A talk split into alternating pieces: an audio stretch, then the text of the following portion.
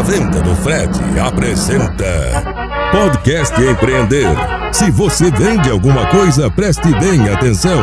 Alô, alô, Fred Rocha. Gente, hoje eu tô muito feliz.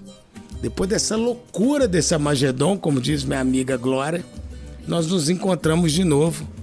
Eu lembro nós dois vizinhos de porta lá em São Paulo e colegas de trabalho, nós fazemos muitos cursos juntos, atendemos Sebrae, concursos para os consultores, fechamos as portas e continuamos trabalhando online, falando quase todos os dias. E agora, depois de um ano e meio. Um ano e meio, Fred. Carne e osso de novo, graças a Deus. E é isso aí. Gente, queria apresentar a Glória Abreu, além de uma grande amiga, de uma grande profissional. Na minha opinião, uma das pessoas que mais entende de liderança no Brasil.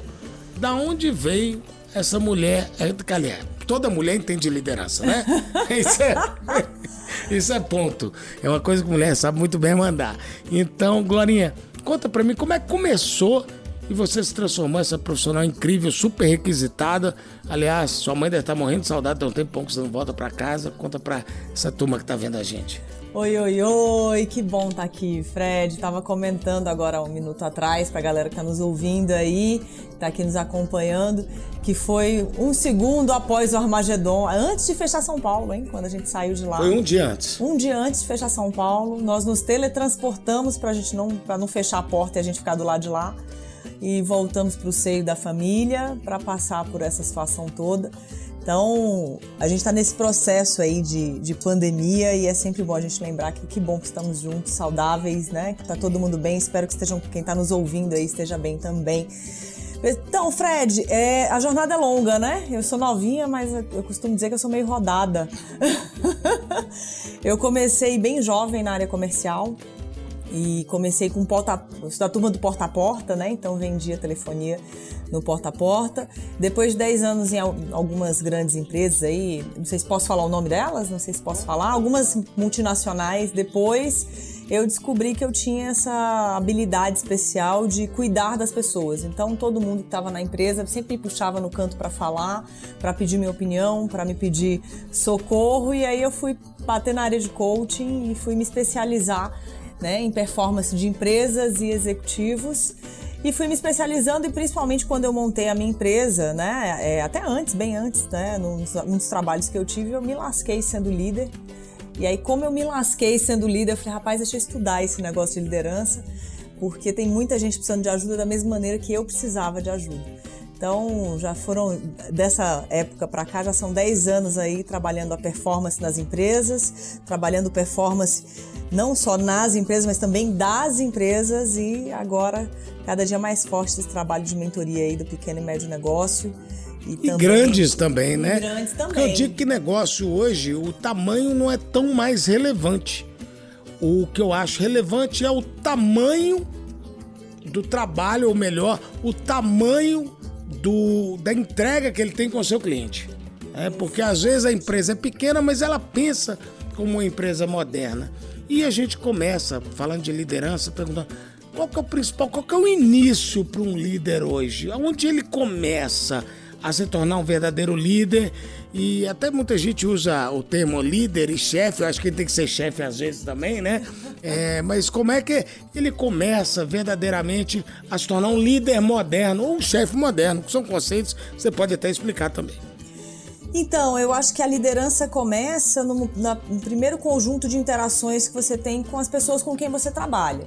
Então, a gente precisa lembrar que você, quando você assume esse papel de empreendedor, de empresário, e você contrata a primeira pessoa, você, a partir daí, você já precisa se policiar né? Tem uma pessoa com necessidades, com anseios, com expectativas. Tem muito empresário. E você também, né? E a gente também, né? É. Nós empresários também ficamos cheios de expectativas de que, opa, vai dar certo.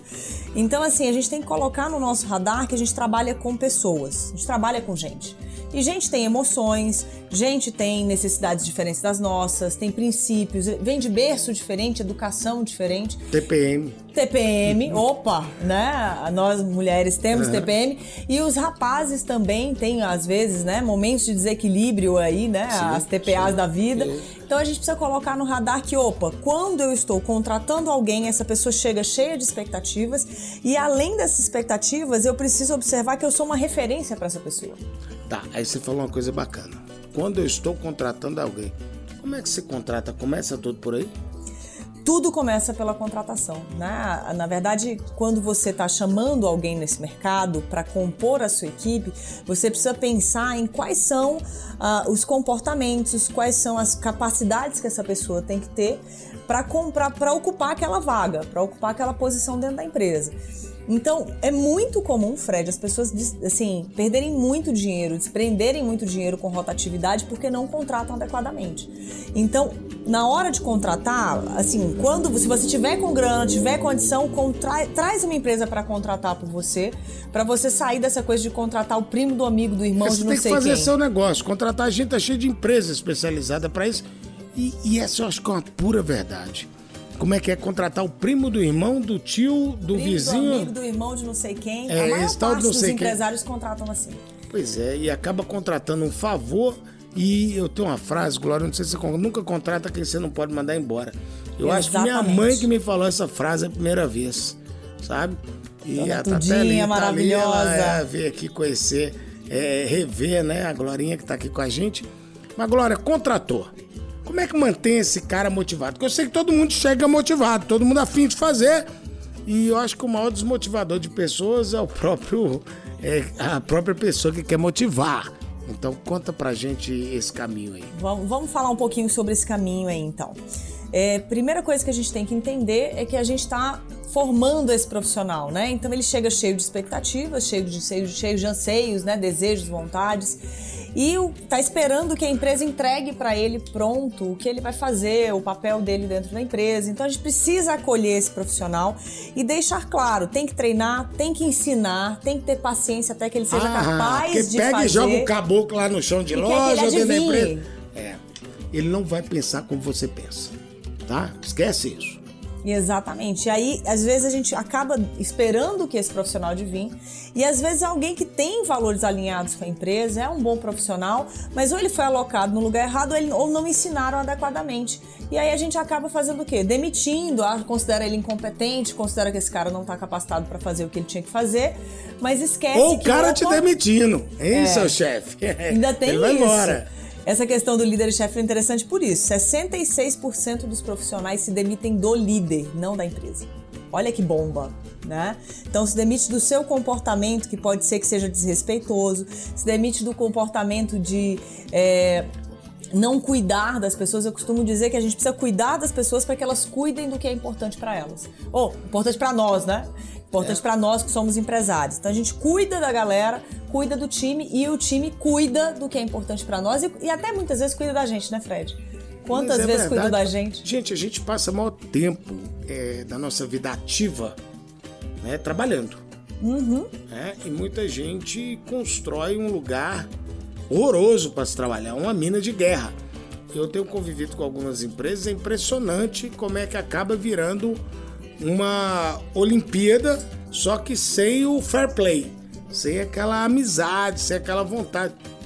Isso tá acabando ou continua do mesmo jeito? Como é que tá isso hoje? Nossa. Porque o pessoal sente uma é uma é um fronte de guerra. É, trabalhar numa empresa? Infelizmente, a gente ainda está bem distante de resolver isso aí. Então, só para vocês terem uma ideia, apenas 20% das empresas brasileiras investem efetivamente em treinamento, em desenvolvimento, em cuidado com essas pessoas, né?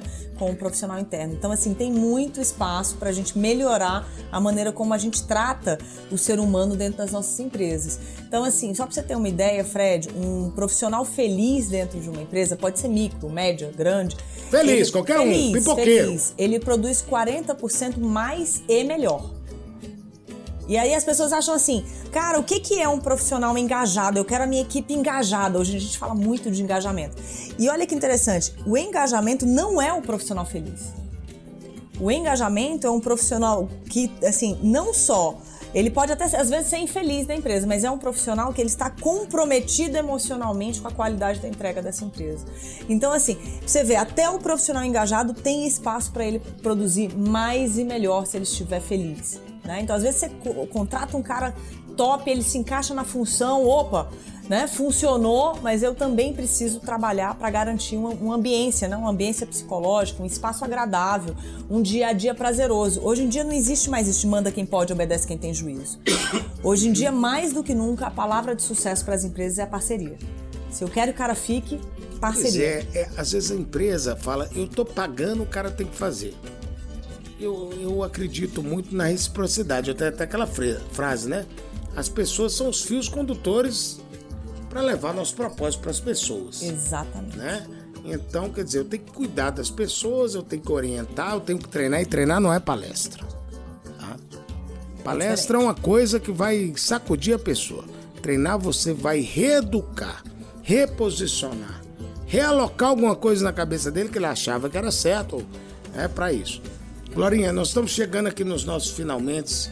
Eu queria que você mandasse um recadinho final para todo mundo que está aí. Vamos lá. Maravilha! Então, para quem está acompanhando a gente, a minha dica é essa: cuide das pessoas para que elas cuidem do que é importante para você. Então, ouça, sinta, se coloque no lugar do outro e, e principalmente estabeleça uma relação real, verdadeira, legítima, com legítima, sabe, com sentimento de parceria, de apoio mútuo. Essa é uma coisa que a gente carrega aqui na venda.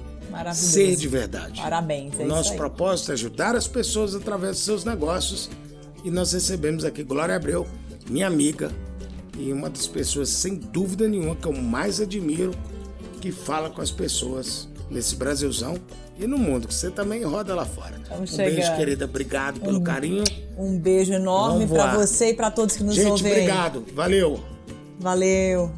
Você ouviu Podcast Empreender com Fred Rocha.